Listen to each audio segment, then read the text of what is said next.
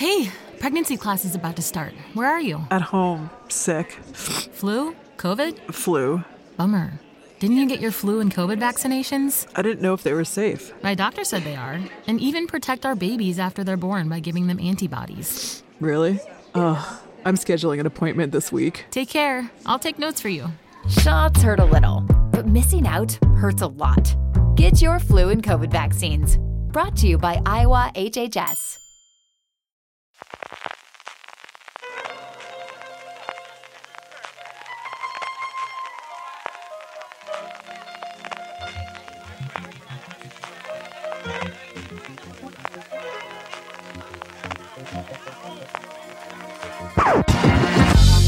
Gonna take you down,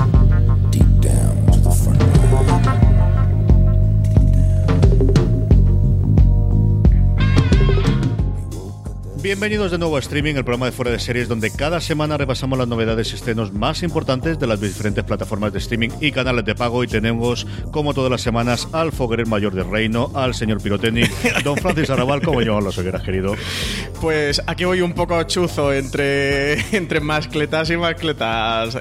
CJ, hoy voy un poco piruleta, ¿eh? Para aquí, para, para amenizar el streaming. Este era el especial, ¿no? Que es el 102. Sí, sí, especial, e- especial, especial lo es, porque vamos, en fin, ar- Yo he cogido la petaca de Gin Tonic porque pensaba que hoy estábamos de celebración.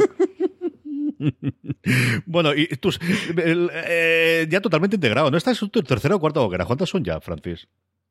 Estas son mis terceras y tengo que decir que me conozco mejor las fiestas que los alicantinos con los que voy. CJ, que lo voy explicando. no Mira, esta, esta duda. mascleta, esta, esta hoguera. Eso es como cuando la gente va a Madrid y Dice, mira, está, está el museo, está este estudio, ¿qué me estás contando? Eso no existe aquí. Es exactamente lo mismo siempre. sí, sí, sí, sí. Sí, sí, sí. Nada, yo estoy a tope con las hogueras, ¿eh? me parece una fiesta fantástica. Esa y moros y cristianos de Alcoy, oyentes de Fora de Series, después de terminar de maratonear Chernobyl, tenéis que. Es la siguiente tarea en vuestro checklist. ¿eh? Obligado cumplimiento conocer moro y cristiano de Alcoy y las hogueras de Alicante, que se pasa muy bien y hay gente muy maja. Es que están muy bonitas las hogueras. Es que la provincia de Alicante es una de provincia plástico muy, chulo. Yo no, no, no me haces caso, Sí, sí, pero sí. es de un montón. Sí, muy artísticas y luego puedes coger la Semana aquí. Santa de Orihuela y puedes coger todas las festividades interiores. Sí, Sí, sí, sí. aquí... Sí, porque en Feria de Málaga tiramos más de verdiales, un poquito de flamenco y ya vamos directo al cartojal, al vinito, un pasito a caballo, no nos complicamos tanto. Pero aquí curráis para la fiesta, ¿eh? Venga a hacer el- trajes, venga a hacer hogueras. Aquí, voy a- aquí Justificar la bebida, la bebida no está bien. Sí, sí, sí, es cierto. Al final Sí, todo sí, se resume sí, lo mismo al final, pero, pero al menos el engañarnos a nosotros mismos de no, es que esto tiene mucho más rollo alrededor y cultural y tal, sí que se nota bien. No al nivel de los caballos de los moros de Alcoy, que ya es una cosa exagerada incluso para un alicantino de la capital, eso también te lo digo yo. Sí, sí, camellitos y todo que hay por ahí por Moro y Cristiano del Coy. En fin, ahora que ya solamente nos queda el 10% de la audiencia, vamos ya con streaming para contar, como siempre, bueno, las poquitas, porque es cierto que, que se notan ya los calores, no solamente en Alicante con la crema, no solamente eh, con la entrada de calor que ya entró en serio a finales de la semana pasada, sino con, con las propias novedades. De hecho, tenemos más que, que novedades y noticias, que alguna evidentemente seguimos teniendo eh, comentarios de algunos de los estrenos que se han hecho la semana pasada y que hemos repasado en streaming. Tendremos, como siempre, nuestro Power Rankings con mucho movimiento, la lista que hacemos con las series más vistas comentada directamente por todos vosotros. Acabaremos, como siempre, con las preguntas de los oyentes. Francis, empezamos pues con lo que ya ni es noticia, y es que tenemos otra plataforma que no es noticia por un lado, pero sí por quién es y sobre todo por el modelo económico que nos va a plantear IMDB Televisión. Pues eh, parece que IMDB, eh, más allá de ser uno de los portales de información de películas y, y series más importantes, desde luego el más importante no le parece suficiente. Recordemos que esta empresa fue adquirida hace unos años por Amazon, pertenece a la corporación de Amazon y se anunció la semana pasada, hace tan solo unos días, que el servicio IMDB TV, que lleva funcionando en Estados Unidos desde principios de año como IMDB Free Drive, va a llegar a Europa a lo largo de 2019. Va a ser un canal de streaming este sí que sí gratuito, es decir, lo vais a poder tener todos sin tener que pagar una suscripción más, añadidas a las de HBO, Netflix, Movistar o las que sea que tengáis. Pero va a estar financiado por publicidad. Va a triplicar su selección de contenidos, va a ofrecer miles de nuevos títulos en los meses en los que llegue, que desembarque y que se, que se desarrolle.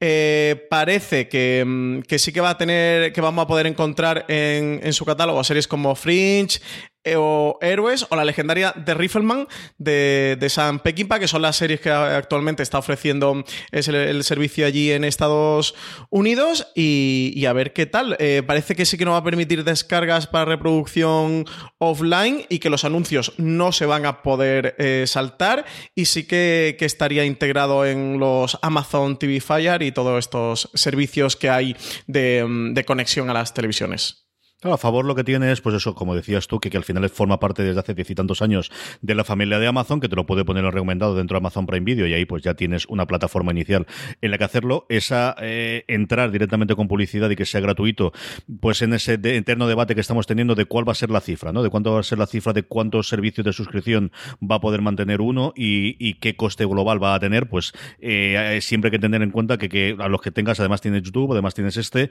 y yo creo que es un servicio que puede funcionar. Eh, precisamente la semana pasada me preguntado de dónde se puede encontrar Fringe, pues parece que en Estados Unidos al menos ahí es donde está a día de hoy. Veremos a la vuelta de verano cómo, funciona y es curioso, ¿no? Yo desconocía por completo que está ahí Fringe. Eh, sí que sabía, por ejemplo, Facebook Televisión, acuérdate de que salió que Facebook había comprado los derechos de Buffy y de alguna de las otras también series clásicas de la Fox de finales de los 90, primeros sí, Firefly, ¿no? También creo que la tenían. Sí, eso es. Y bueno, pues curioso y como os decía, que, que, también es alguien que está dispuesto a aguantar, pues cada una de estas plataformas que llega tiene al menos una previsión de 4, 3 a 5 años, yo creo como mínimo, de por mucho dinero que pierda puedan funcionar.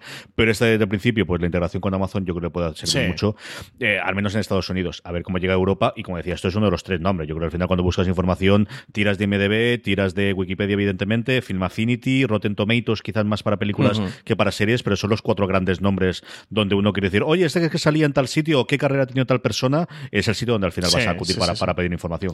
Sí, y como punto también destacado que si estáis usando Amazon Prime Video tenéis en la aplicación el catálogo de IMDB TV lo vais a tener integrado en la aplicación de Prime Video, por lo cual sería una facilidad grande y que en la propia web de IMDB que hoy día os metéis, pues como tú decías, CJ, para buscar esas fichas de series o de películas o qué reparto o qué gente hay en la producción, también va a estar disponible el catálogo de, series de, televisión, así que a través de la propia web se va a poder consumir sus contenidos.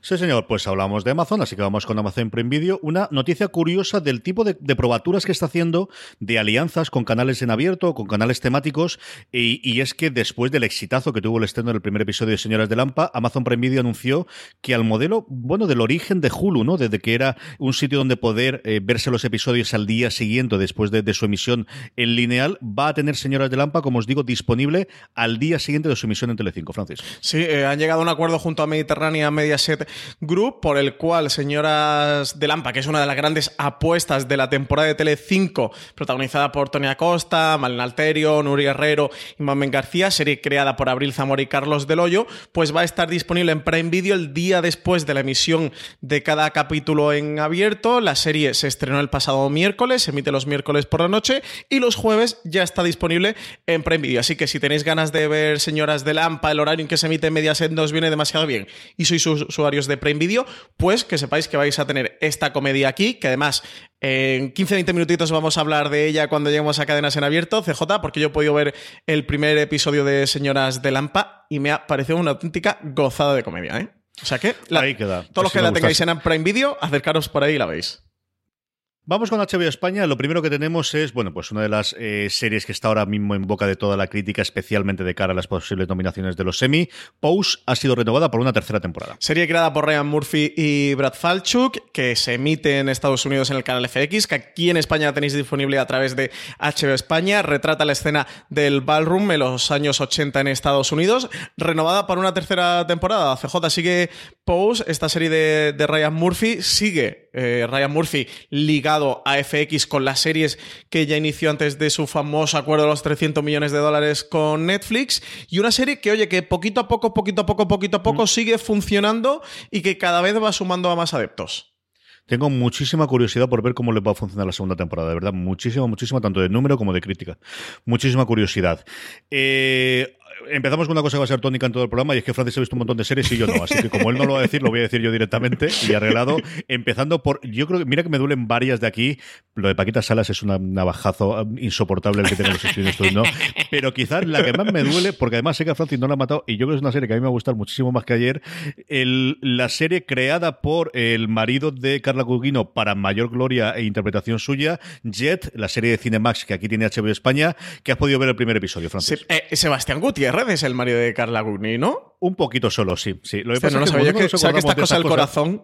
bueno, tú sabes cómo soy yo para las cosas del corazón. O sea, no me entero ni con quién está casado mi prima, pues ¿sabes? Ha o sea, que Carla Gugino... dirigido la serie a su señora, que es lo que hay que hacer en esta vida. no, tenía ni idea que, eran marido y mujer. Em, no sé si te va a gustar tanto verla, eh, si quieres, lo dejamos para el próximo día. Em, te, te, doy de tregua hasta la semana que viene para que, para que te la veas y te la comentamos. Yo tengo que decir que a mí eh, no me ha gustado especialmente, me parece una serie muy antigua. Bueno, para que, primero, oyentes de Fuera de Series, para que no sepáis de qué va esto. Carla Gugino interpreta a una ladrona de alto standing. La historia es un poquito así, Ocean's Eleven, que ya acaba de salir de prisión. Y un personaje que, se llama Charles Baudelaire, em, interpretado por Giancarlo Espósito, que es un mafioso, bueno, pues la vuelve a recaptar para que lleve a cabo para él un, eh, un robo de una joya de alto standing a un mafioso ruso que, que está en Cuba. Y bueno, pues ella que, emprende la misión. Y eso es lo que ocurre en el primer episodio. Así que ya veis los tintes, eso, pues muy recuerdan a la a Ocean's Eleven, protagonizada por Carla eh, Gugino, con este puntito de, de lampa de la mafia y tal. A mí me ha parecido CJ una serie muy, muy, muy, muy, muy antigua. Y mira que soy público cautivo de este, de este género, ¿eh? así de ladrones, mm, tipo espía, gente 007 que llevan a cabo grandes robos y tal. Em, pero de verdad que me ha parecido una serie muy antigua. Es serie de Cinemax. Ya sabéis que Warrior, que fue su anterior estreno, que también vino a HBO España, me gustó mucho. Me pareció una serie muy interesante, que, estaba muy bien dirigida. Esta me pareció muy antigua, tío. Eh, nada, míratela este, esta semana y la comentamos la semana que viene. A ver qué te ha parecido a ti. Prometido. La otra que no tiene pinta de antigua, sino que vive de rompedora, y ahora veremos si sí o si no, es Euforia, que también se estrenó la semana pasada y que pudiste ver el primer episodio. Sí, también se ha estrenado el primer episodio, igual que, Jet, que se estrenó la semana pasada. Eh, esta me ha parecido una auténtica locura, me ha roto la cabeza. Eh, no sé decirte si me parece muy buena serie o una serie normal y corriente. Lo que sí te puedo decir es que, desde luego, me ha despertado la curiosidad, que mi atención la tuvo los 60 casi minutos que duró el episodio y que al menos voy a ver el segundo episodio a ver esto por dónde va. La serie está creada por Sam Levinson, que es el director de una película que el año pasado tuvo bastante relevancia, que se llama Assassination Nation. Creo que en España se llama.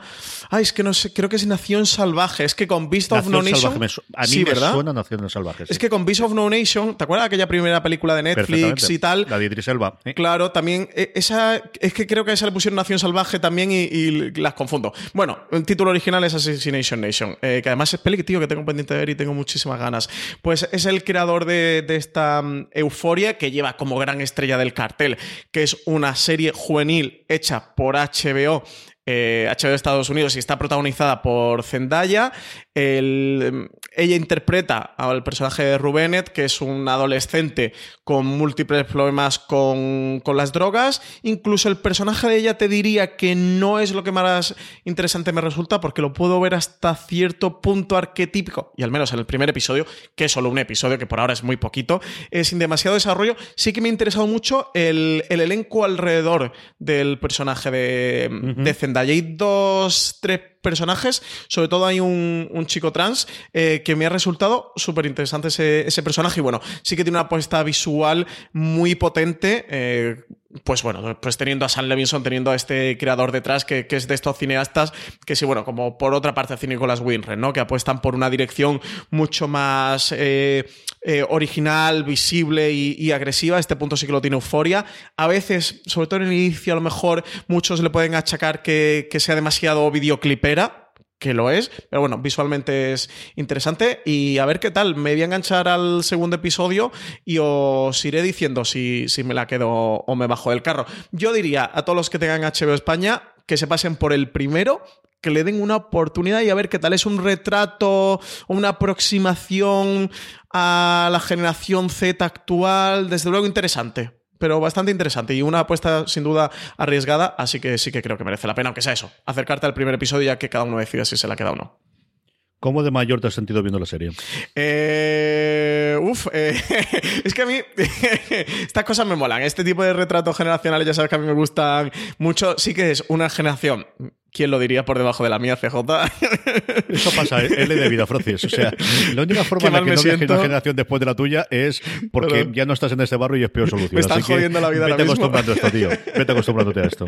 Sí, es, creo que es de las primeras veces que me estoy... Bueno, con Scan España me pasaba, pero de, de, de producto que me estoy enfrentando por 13 razones. Generaciones que están por debajo eh, de mí, pero bueno, eh, mm, es interesante, desde luego es interesante y sí, me siento flagrantemente ofendido que haga retratos de estas generaciones de, de chavalines.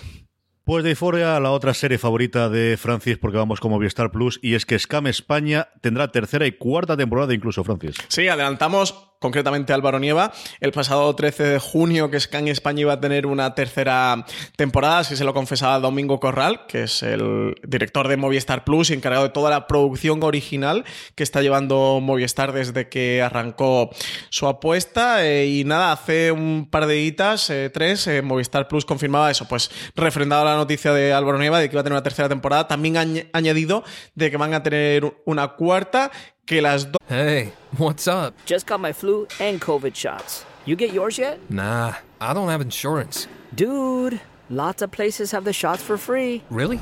But are they even safe? Yeah, and vaccines help prevent serious illness. I'm not missing out on this season, especially with Nate's party coming up. Okay, okay. I'll get mine too.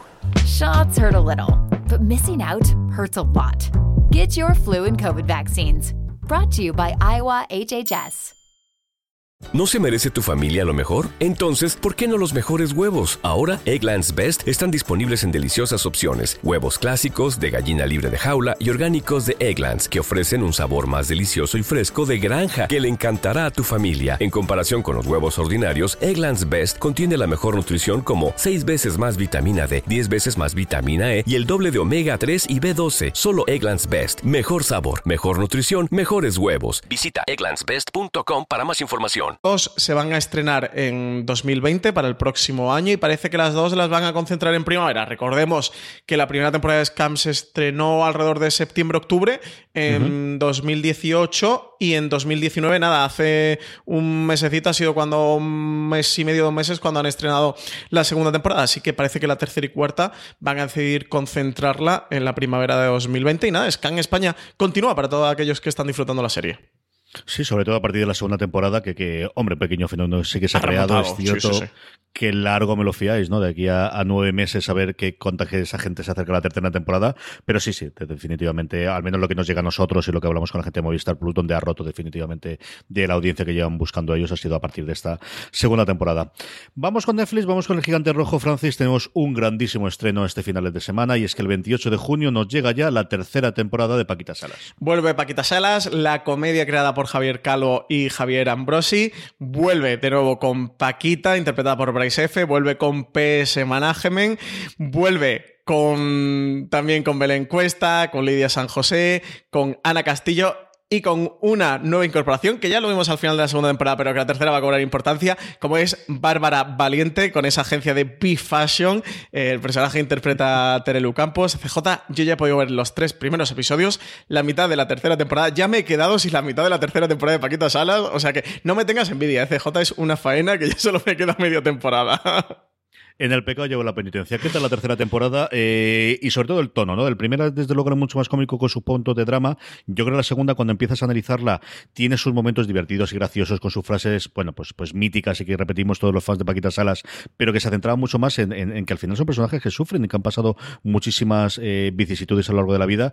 ¿Cuál es el tono que se le encuentra, al menos esta primera parte de la tercera temporada, Francis? Pues creo que la serie va tornándose a eh, refuerza esa apuesta que, que, justo tú comentabas en la segunda temporada. Me parece que esta tercera eh, llega a tener momentos más amargos o desde luego sí que le da más escenas o le da más tiempo a esos momentos amargos, duros, donde creo que sí que Paquita Salas se vuelve más profunda. Evidentemente, ese tiempo de, de comedia mm, lo pierde, aunque sigue teniendo mucha comedia, sigue siendo una serie muy divertida. Tiene un montón de frases, mm, memes absolutos de Twitter y de redes sociales, que estoy loco porque el resto de la redacción de Fuera de Series veáis la serie y que se estrene para poder empezar a ponerlo por redes sociales y a comentaros cosas.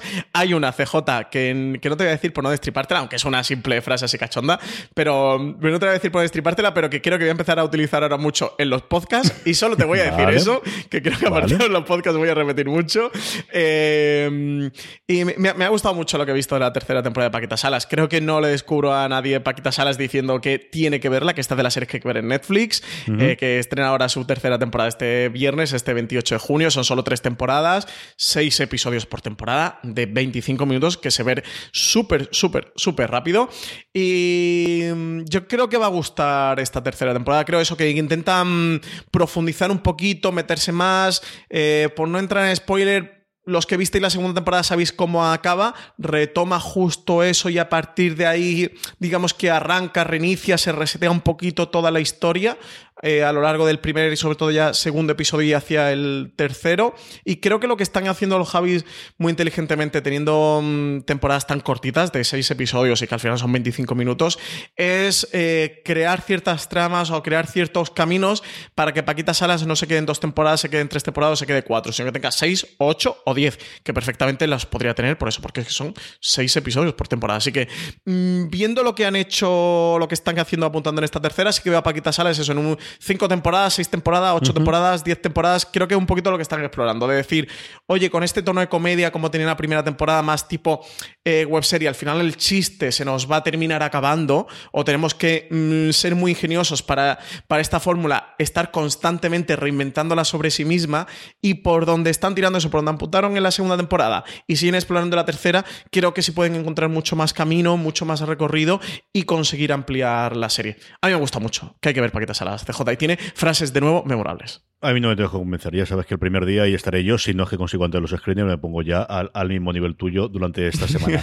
Eh, noticias, Eh, Netflix la verdad es que a lo tonto, lo tonto nos ha hecho medio guion de la semana con las poquitas noticias que hay del resto de las cadenas, pero Netflix sí tiene unas cuantas. Una de ellas, la primera era, bueno, pues yo creo que uno de los principales papeles femeninos de, de cara a Netflix para el 2020 de producción propia, la adaptación de las novelas de Beta Coqueta, de eh, eh, Benavent. Valeria ya tiene protagonista, va a ser Diana Gómez la que a, bueno, pues a la, protagonista de la novela con el mismo nombre propio. Netflix anunció el pasado mes de febrero una batería de nuevos proyectos con producción española los que estaban trabajando de cara a su estreno en 2020. Entre ellos estaba Valeria, que es una serie que adaptaría novelas, como tú comentabas, CJ de Elizabeth Benavent, también conocida como Beta Coqueta, sobre una escritora que afronta una crisis personal y creativa apoyándose en tres amigas, Nerea, Lola y Carmen. Una de las grandes incógnitas que había alrededor de esta producción, por supuesto, era quién encarnaría la protagonista, que tantos lectores han imaginado. Y ese misterio, por fin, ya se ha resuelto. Va a ser la actriz Diana Gómez. Es un rostro muy conocido de las series españolas. Ha pasado por Cuéntame, por El secreto de Puente Viejo, por Sé quién eres, o más recientemente por 45 Revoluciones, donde era una de las protagonistas.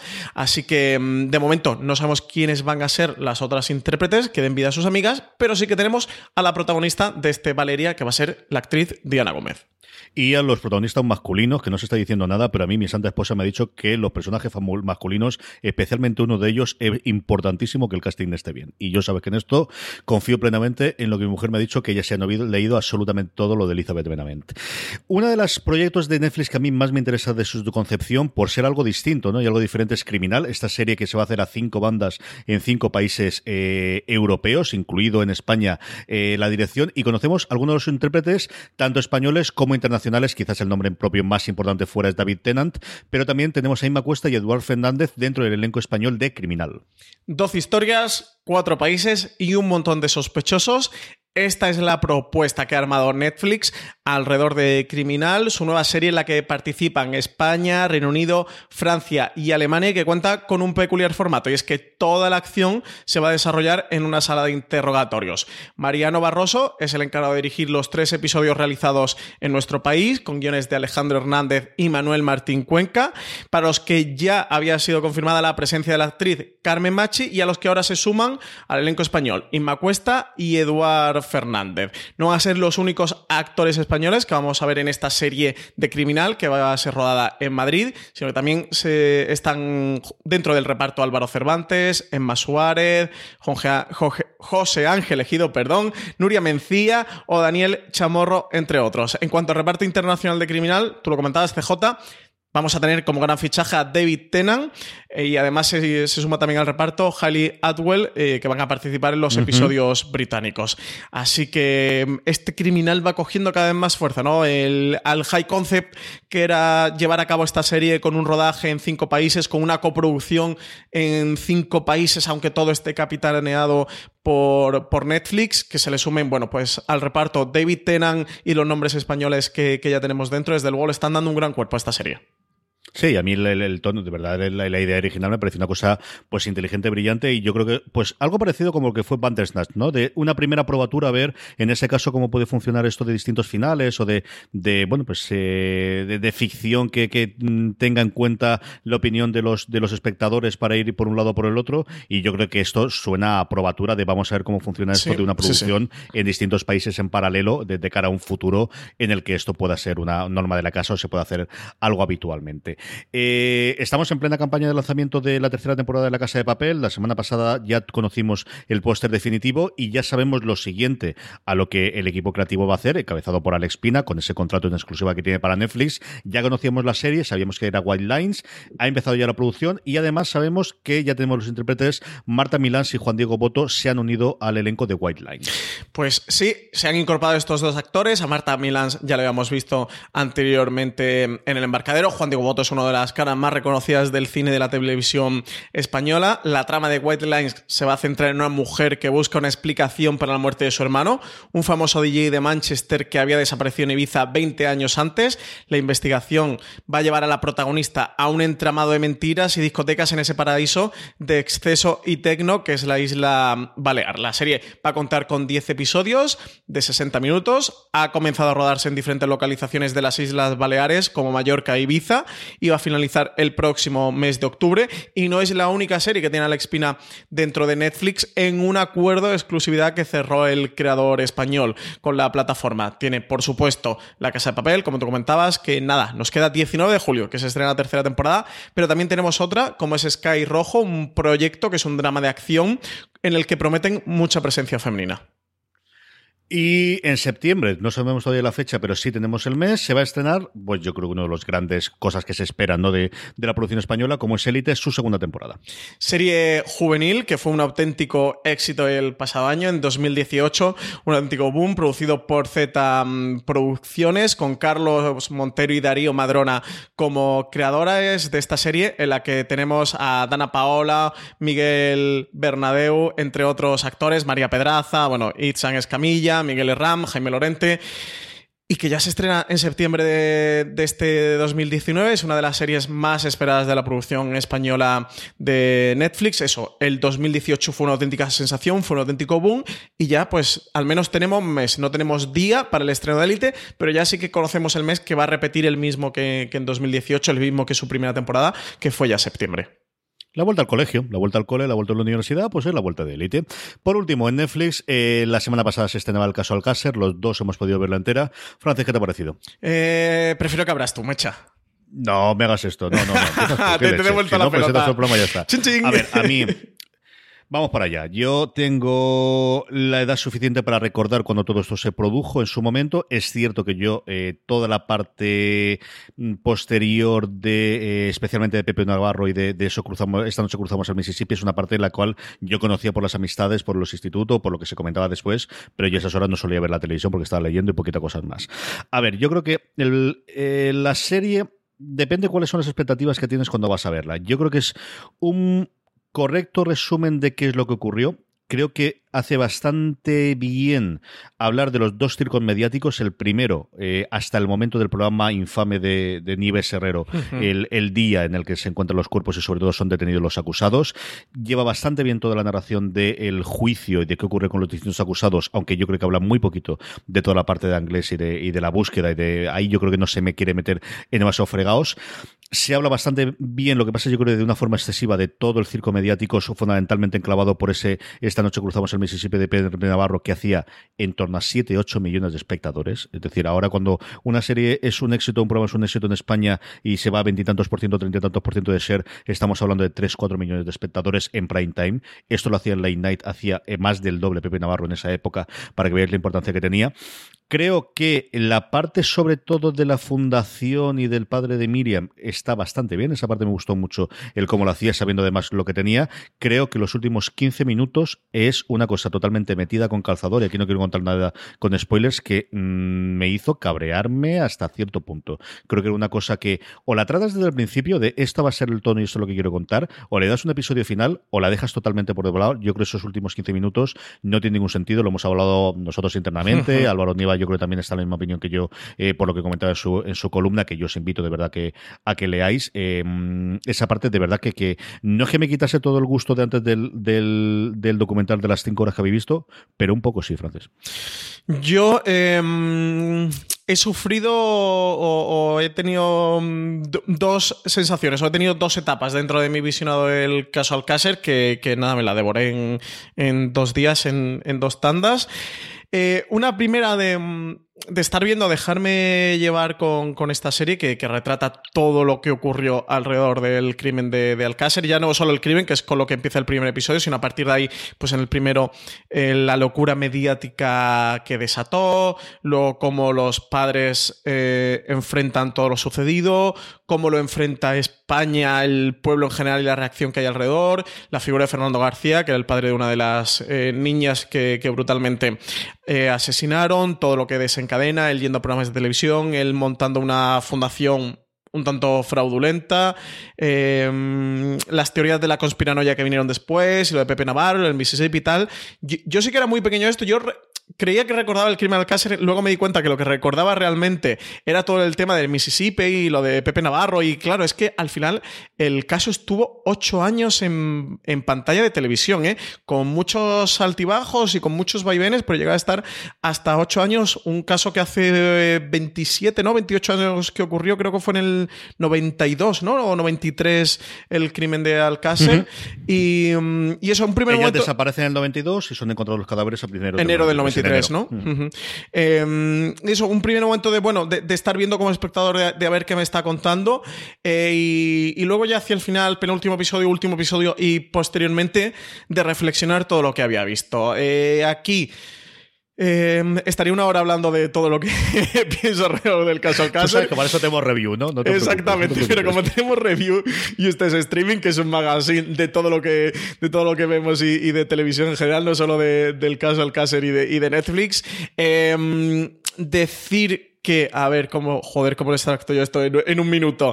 Em, que This holiday, whether you're making a Baker's Simple Truth turkey for 40 or a Murray's Baked Brie for 2, Baker's has fast, fresh delivery and free pickup, so you can make holiday meals that bring you all together to create memories that last. Baker's, fresh for everyone. Free pickup on orders of $35 or more. Restrictions may apply. Choose from a great selection of digital coupons and use them up to five times in one transaction. Check our app for details. Bakers, fresh for everyone. Si estás buscando un buen podcast de análisis y debate en tu idioma, te invito a que escuches Pulso y Péndulo. Yo soy Carlos Curbelo. Y yo soy Fabiola Galindo. Todos los jueves analizamos temas de actualidad en Estados Unidos y Latinoamérica. Fabi y yo no siempre estamos de acuerdo, pero sí tenemos un objetivo común. Queremos servir como antídoto contra las noticias falsas y la polarización. Pulso y péndulo. Busca nuestros episodios en Apple Podcast, Spotify o en tu aplicación favorita.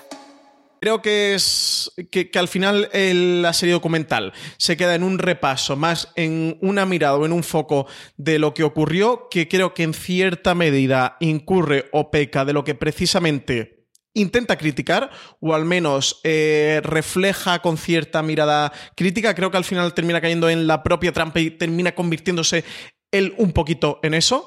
Eh, me refiero a la serie mm, documental. Y por otro lado, y esto es una opinión personal o es una tesis que, que yo defiendo, creo que no se puede hacer un true crime o no se puede hacer una serie documental sobre un caso de esto. Si, uno, no tienes indicios nuevos, o dos, no llevas a cabo investigaciones, o tres, al menos eh, tienes una tesis propia en el documental. Tienes una mirada, tienes un discurso y tienes algo que, que, contar. Aquí creo que al final se limitan a hacer una narración de unos hechos, una narración que hasta cierto punto es sesgada y desde luego es parcial. Y entiendo que me dirán, claro, pero es que son seis episodios de 60 minutos. Sí, pero algo tan complejo creo que no se puede hacer de esta medida, por lo cual concluiría, ya terminando CJ para no ser más pesado y dar la turra, que eh, se ve bien y es... Eh, el, el, caso es tremendamente morboso, cruento, eh, mm, duro, por lo cual es entretenido de ver y creo que ahí precisamente crea en esa propia trampa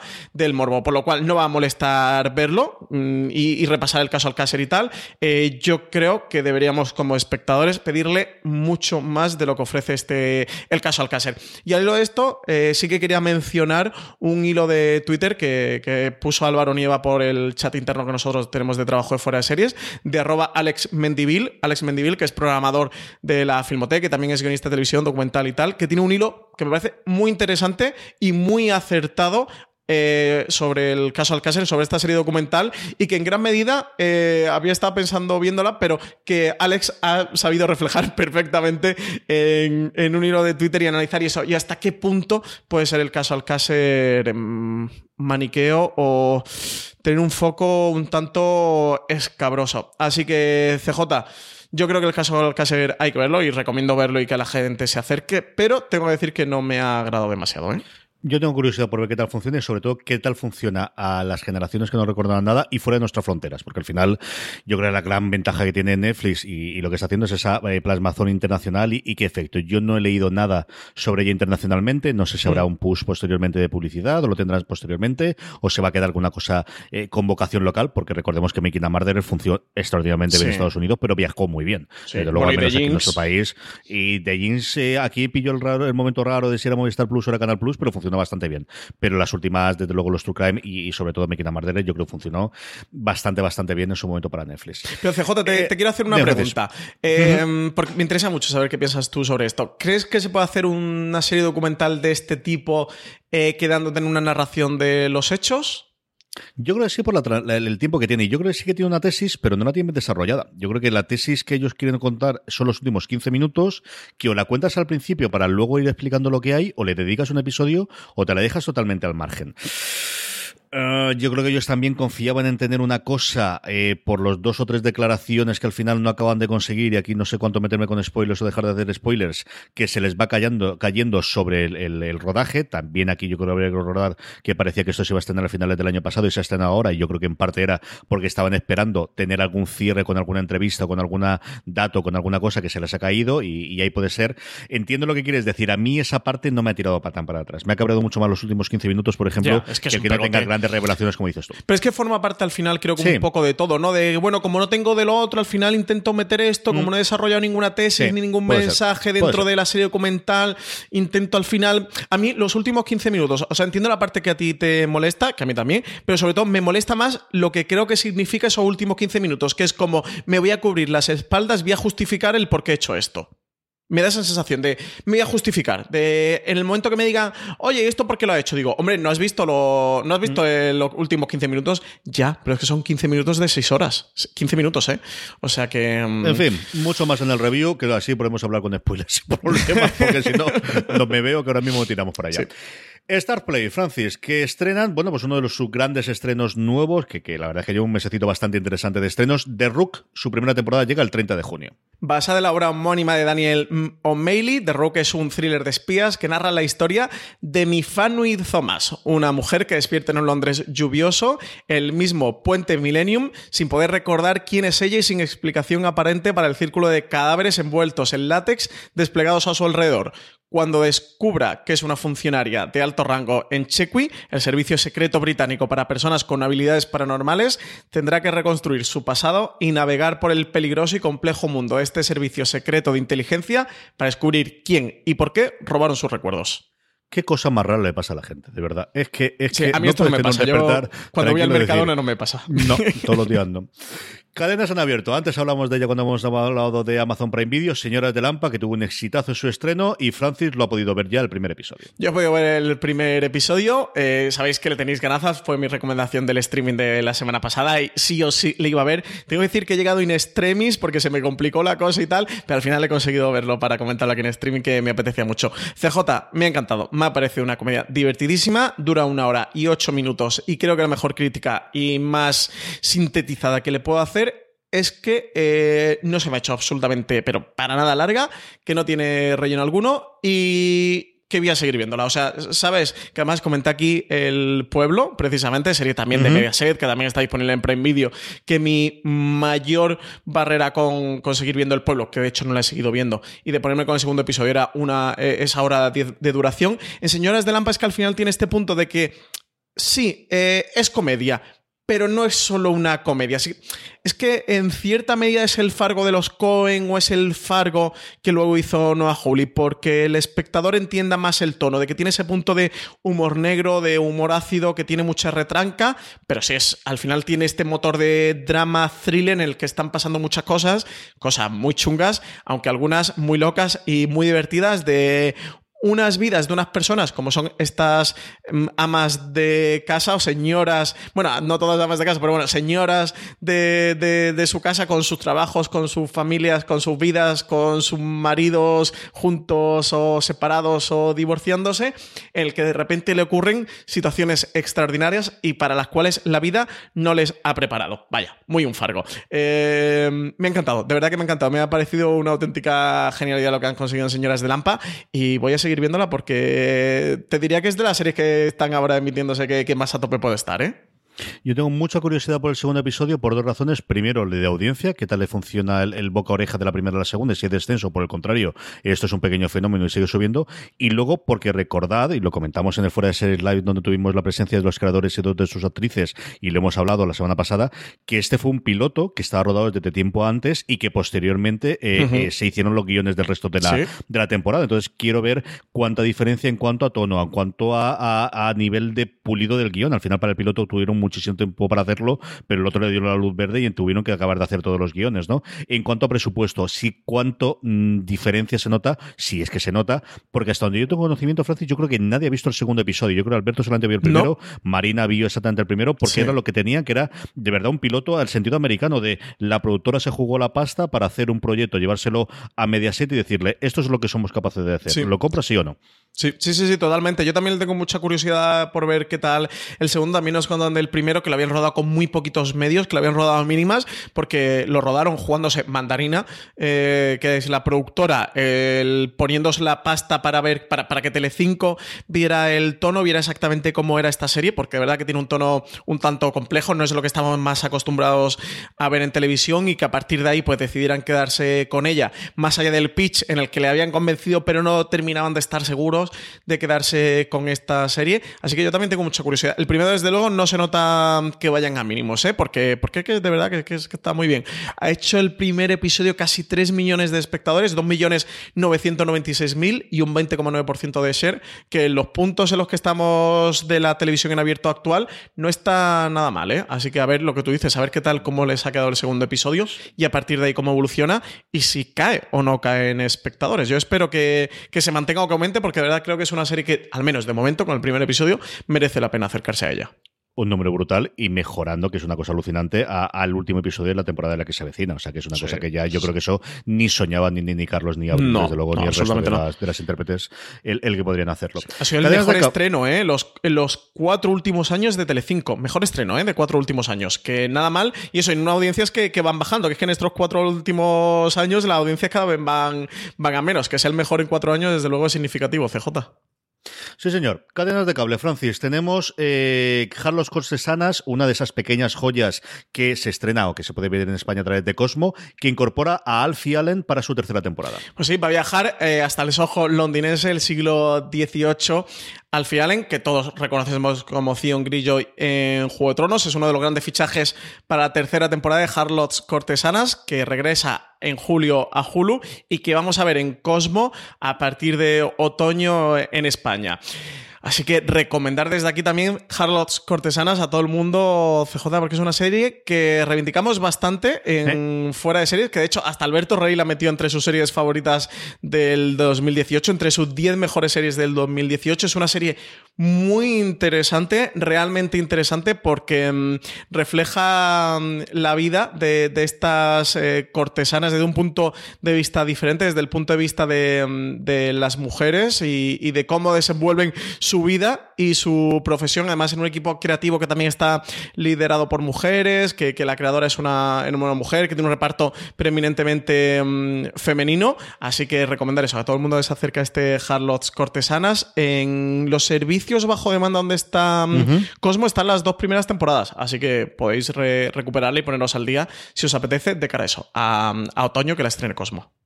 De todo lo anterior, Francis, que no hay mucho esta semana, como hemos visto, ¿qué recomendamos? Eh, pues tenemos Paquita Salas o de Rook para repartirnos como Ala, buenos pues hermanos. una para ti y otra para mí, ¿no? ¿Tú cuál quieres? Hombre, yo Paquita Salas, porque tú ya la has visto, no la vas a recomendar, sin vergüenza que ya la has visto, pero vamos, me da lo mismo. Yo creo que... eh, Venga, yo me quedo con The Rook. Que, venga, y además la voy a ver. Para la semana que viene la voy a ver, que me apetece ver qué tal está esto. Pues eso, Paquita, en fin, te- tenemos en los seis episodios, hablaremos desde luego largo y tendido de ella, incluido desde luego en, en nuestro eh, live la semana que viene, que nos acerca más, eh, hablaremos un poquito más de ello. Vamos con nuestro Power Rankings, vamos ya como es norma de la casa con las series más vistas por todos vosotros, querida audiencia, durante la semana pasada. Sabéis que el Power Rankings lo elaboramos todas las semanas a partir de una encuesta que os pasamos y en la que os invitamos a que nos votéis las tres series que más os han gustado de la que habéis visto la semana anterior. De esa forma lo hacemos. La tenéis en de series.com, pero como siempre os digo, la forma más sencilla de saber que seguro que vuestro voto va a contar, que va a llegar ahí para que vuestras series favoritas estén muy arriba, es que os unáis a nuestro grupo de Telegram. Telegram.me barra fuera de series es el grupo donde más de mil personas diariamente hablan de series de televisión y donde os avisamos cada vez que colgamos la encuesta para hacerla. Un Power Rankings que empieza con uno, mira, una alegría sin nada más entrar. En el puesto número 10 vuelve a entrar Barry, esa absoluta joya maravillosa que está disponible través de HBO España. Y no una posición para el True Crime que hablábamos antes de Netflix, para el caso Alcácer, que entra por primera vez en nuestro Power Ranking. Sube un puesto con respecto a la semana pasada, pues yo creo que un fenómeno fan absoluto y total. Los 100, cuya temporada nueva se puede ver a través de Sci-Fi.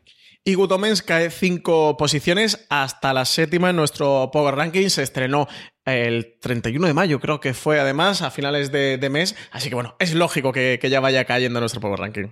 Los mismos que se deja Chernobyl, eh, es que todo el mundo de España ha visto ya esta serie. Esto ya lo ha visto todo el sí. HBO España. O sea, Esto ya está visto. No es y quien que no lo haya visto, que siga. Sí, sí, regañado, castigado, mirando contra la pared y sin postre. Sí, señor. Chernobyl se queda en el 6. A ver, a ver quién queda. Creo que quedan 4 o 5 personas que no tengan acceso a HBO España que todavía no lo han visto en España. Sí, sí, además, además de verdad.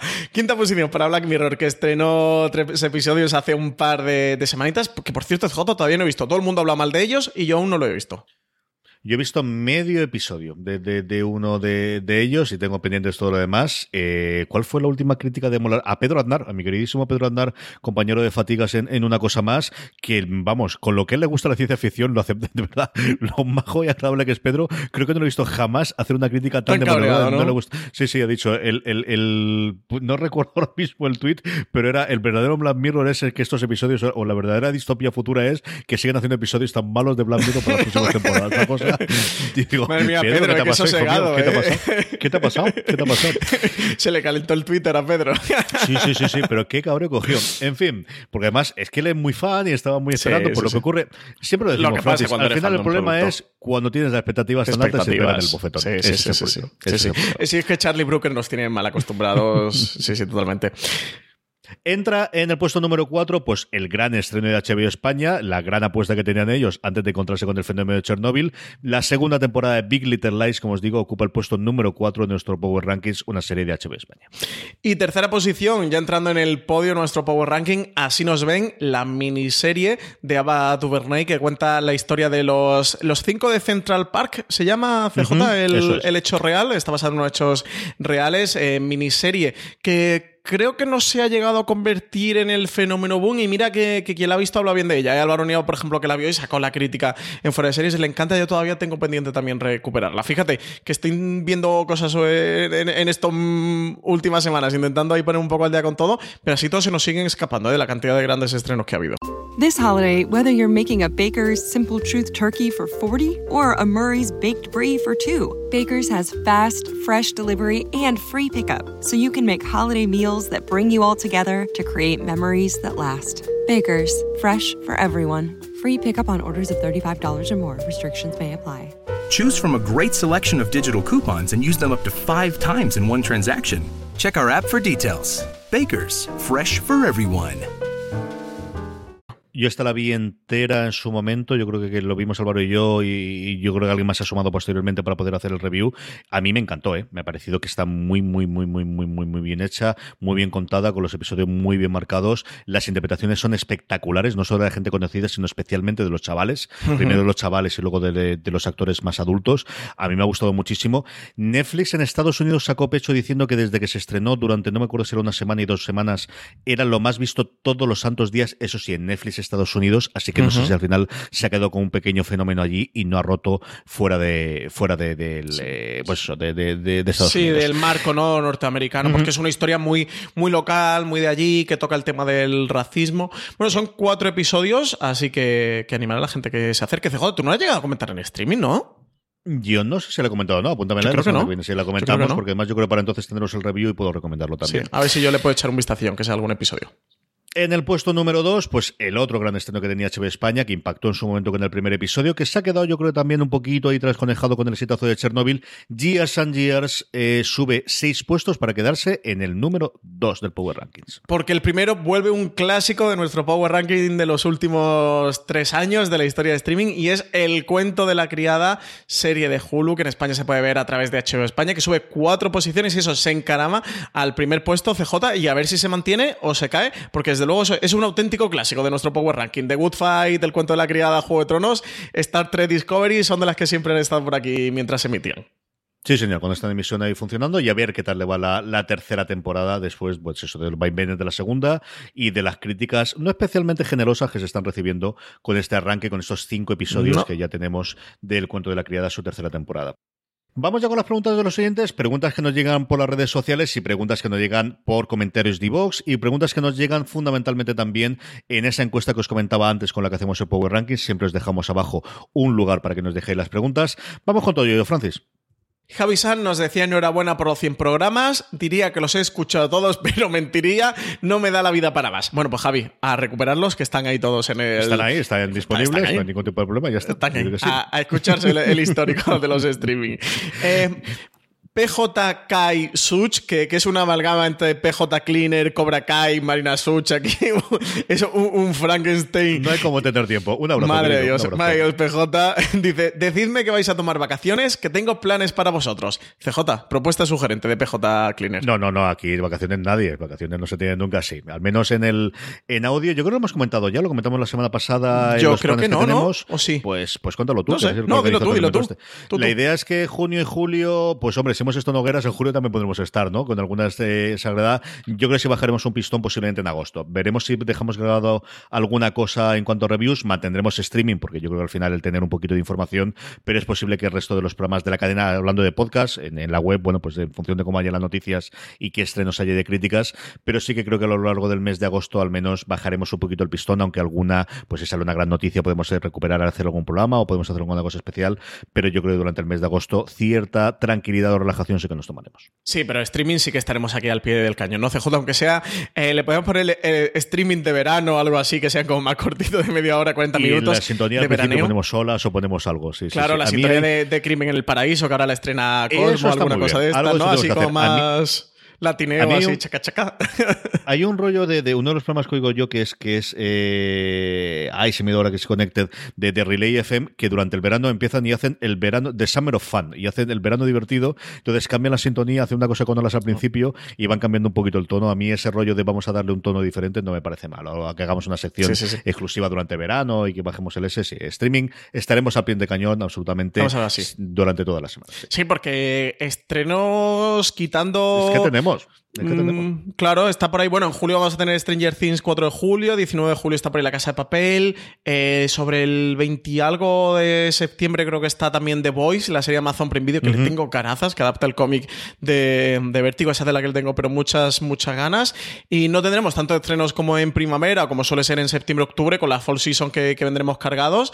Pero bueno, sí que hay cositas, así que eso. Seguiremos con la edición veraniega de, de streaming. Eso. Buscaremos, le diremos a María Santonja que nos busque así una, una salsita o algo así, un Mar Anthony, yo no sé, algo así. Yo soy muy fan de Mar Anthony. No empiezas por ahí. Pues No- venga, no Mar Anthony. que- María Santonja, Mar Anthony. Búscanos algo así de Mar Anthony para. Yo soy muy partidario de Valió la Pena, versión no salsa, siendo la otra, versión lenta. Soy muy partidario de Valió la Pena. Bueno, después del pasado oscuro de. No, no, CJ, pasado y presente. O sea, yo fuera de coñas, bueno, a esta altura, como ya no nos oye nadie a estas alturas, yo me gusta mucho Marc Anthony y Valió la Pena es una, una canción que me encanta. O sea, no es que me guste un poco, de verdad que me encanta. Me encanta esa canción. Pues, pues esa vamos a utilizar de sintonía streaming. Vamos a cambiar eh, la intro de Los Soprano por Valió la pena Mar Anthony en, en el streaming de verano. Francis, Bueno, más preguntas. Más preguntas. Aquí tenemos Francis Cleaner. Madre mía, PJ. eh. PJ le hemos pillado la semana. la semana con tiempo. Eh, que dice: Al final se supo algo más de Rakuten o nunca más. El otro día trasteando por las apps del Fire TV. eh, vi una app de Rakuten, pero era solo de contenido asiático, cine y series. Aún no he probado, pero pone que todo el contenido está subtitulado al castellano. Un saludo y seguid así alegrándonos las mañanas. Bueno, Rakuten existir existe, tiene sus cositas, tiene sus, sus estos. Es cierto que su apuesta es mucho más en cuanto a cine, cine de estreno, cine de alquiler, que la parte de series, evidentemente, de producción propia. Tuvo en su momento aquella eh, acuerdo que, que, que a bombo y platillo anunciaron con lo que entonces era BC Family, que posteriormente fue Freeform, del cual nunca más se supo, porque todas las series de Freeform han ido posteriormente a otras plataformas. Y su guerra es otra guerra totalmente distinta de las plataformas o canales de streaming que nos está llegando. Al menos eso es lo que desde fuera y en alguna conversación más o menos formal o informal que, que yo tuve, por ejemplo, en el último eh, Mobile World Congress, es lo que me dejaron claro. No, no, nuestra apuesta es fundamentalmente por la parte de cine y por la parte de cine de estreno en alquiler y la otra parte de, la suscripción. Y en series tocamos muy, muy, muy poquito y, y por eso hablamos tan poquito de ellos.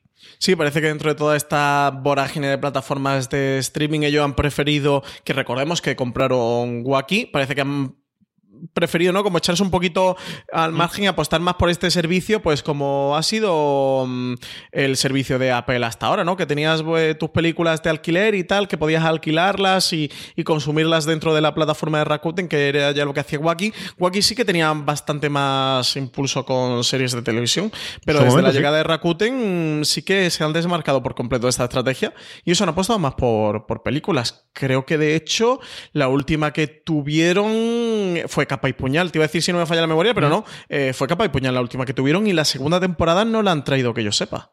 Yo creo que no, yo juraría que no. Como os digo, de aquí el... a mí lo que me contaron hace unos meses cuando estuve hablando con ellos allí era lo suyo va por, por la parte de cine y cine de estreno y cine de alquiler. Bueno, pues, pues, pues cada uno buscó su nicho y buscó su hueco indudablemente. Más preguntas, Francis. Cuchillito Valirio, me encanta este seudónimo, Cuchillito Valirio. Eh, dice, relacionado con la polémica de la comprensión de las plataformas de streaming, me encantaría que hicierais un gran angular profundizando sobre el tema. ¿Qué calidad nos dan realmente las plataformas en relación a lo que nos ofrecen? Un saludo grande y mil gracias por todo el trabajo que hacéis. Pues apuntado, aquí hay que buscar a alguien que técnicamente pueda hablarnos un poquito de esto, pero no lo apuntamos y, y alguna cosa podemos mirar. Yo creo que comparar eso, compararlo con la calidad que nos da un Blu-ray o cosas similares, alguna cosa podemos hacer, Francis. Sí, sí que en Netflix, en HBO, Amazon y resto de plataformas, no sé, sí que en Netflix hay una forma de comprobar la calidad que te están dando en el momento, que es el bitrate y, y lo ves todo. No recuerdo ahora el comando cómo se hacía. Lo, lo voy a mirar. comando- Sí. Di, dice J, ¿tú te lo sabes? Y luego, no, no, no recuerdo ahora mismo el comando de memoria. Lo que sí que recuerdo es Netflix tiene un blog eh, en el que hablan de todos estos temas, en el que cuentan las distintos. Es decir, Netflix no tiene un único archivo de vídeo, ellos tienen centenares de archivos de vídeo, porque cuando un dispositivo hace una llamada a los servidores de Netflix, en función de qué dispositivo es, de lo que ellos detecta, del procesador que tiene, de la gráfica que tiene, de todo lo demás, sirven un vídeo u otro y buscando siempre ofrecer el que mejor calidad tiene, pero que vaya a soportar el sistema que lo, que lo hace. Y tienen un blog tecnológico que a mí es cierto que muchas de las cosas de ahí se me escapan, pero que es impresionante de, de- del nivel de detalle y de la cantidad de cosas que cuentan en cuanto a, como os digo, ya no solamente la compresión, sino en general toda la parte tecnológica y técnica de Netflix, cómo funciona, lo podéis buscar, que es el blog técnico de, de Netflix, es una cosa curiosísima que yo he leído alguna que otra vez. Sí, mira, ya he encontrado cuál es el comando. Es control más alt más shift más D. Eh, tenéis ya. evidentemente que estar viendo Netflix, eh, abrirlo en una pestaña de un navegador de internet en, en vuestro ordenador, control más alt más shift más D. El más significa que lo tenéis que pulsar todo de golpe, todo, todo a la vez. Eh, sí que os aparece una consola, una pantalla donde os da la, la resolución y el bitrate de ese momento, así que por ahí podéis ver la calidad y también hacer comparación entre navegadores, porque muchas veces dependiendo del navegador el bitrate y la calidad suele ser mayor o peor. Así que, pero en, pantalla de tele yo creo que también se podía hacer, tío. Eh, lo investigo para, y para el próximo stream y lo contamos y eso eh, un poquito. Con el resto no sé, con HBO, Amazon y demás no lo he trasteado nunca, así que no lo sé. Una, dos preguntitas más, no te tiempo, Francis. José Carlos nos dice, parece que YouTube deja de producir series. ¿Significa que esta segunda temporada de Cobra Kai será la última? Por otra parte, aprovechando que me apunté al mes de prueba gratis de YouTube Premium, estoy viendo también Impulse, de la que ya hay avances de la segunda temporada. ¿Sabéis de otras producciones que aún continúen en YouTube? Muchas gracias y sois unos máquinas. Pues muchas gracias, José Carlos. Primero, Cobra Kai es la excepción que confirma la regla y es que está confirmada, ya no el, el- el que no se va a cancelar la segunda, la después de la segunda, es que hay confirmada una tercera temporada. Sabemos también que en este cambio van a abrirla a todos los espectadores los siguientes episodios, no solamente los dos primeros que tienen siempre en abierto. El- a partir de la vuelta de verano puede que Francis tenga las fechas concretas en las que se liberaba, porque lo dijeron la primera y la segunda temporada. Impulso está muy bien, lo comentamos en su momento. Es una serie de ciencia Sí. ficción muy, muy Sí, sí. entretenida muy divertida, con un planteamiento bastante original. Y lo que más que sabemos es que se están replanteando que quieren ser de mayores. Y yo creo que quitando Cobra Kai por el exitazo que ha tenido, todo, todo lo demás o está cancelado, o está en pause, o está en a ver qué hacemos de mayores. Sí, sí, sí, sí, nada, totalmente. Eh, mm, como tú comentabas, la tercera temporada de Cobra Kai ya está mm, confirmada, mega eh, confirmada. De hecho, ya han dado una sinopsis y de por dónde va a ir la historia en esta, en no- nueva temporada. Eh, en cuanto al resto de producciones originales, que yo sepa, no han llegado a confirmar nada o han llegado a, mm, a renovar o a decir algo público. Aquí estamos un poquito a la expectativa de ver todo lo que ocurre y juraría que los YouTube Original estaban gratis. Creo que era no era la vuelta del verano, CJ por septiembre o por ahí. Yo juraría que uno era agosto y otro septiembre, pero podría ser uno julio y otro agosto, las dos temporadas de Cobra Kai y el resto yo creo que eran todos más o menos así. Eh, yo sé que está cancelada Ryan Hansen Resuelve Crímenes en televisión después de su segunda temporada, que no se sabría nada de Wayne, que es la otra que yo recomendaría Sí, que sí, os acercaseis a ver. Además, tenéis los dos primeros episodios en abierto, igual que los de Impulse. Yo creo que esas dos tendríais que verla eh, casi sí o sí. Yo creo que son las dos grandes cosas que tiene junto con Cobra Kai. Y, y del resto, como os digo, o están canceladas o todo el mundo damos, las damos por canceladas. Y yo creo que sabremos más nuevamente a la vuelta de verano, primero del año que viene, de, de qué van a hacer con el resto de las producciones. Si van a hacer más producciones, si no van a hacerlo, si van por otro sitio distinto, qué es lo que hace con todo esto. Sí, sí, sí, sí. Nada, trastead de todas maneras, entrad en YouTube Premium a ver si, si ya está disponible o cuánto tarda. Eh, lo, lo bichamos también a ver qué tal.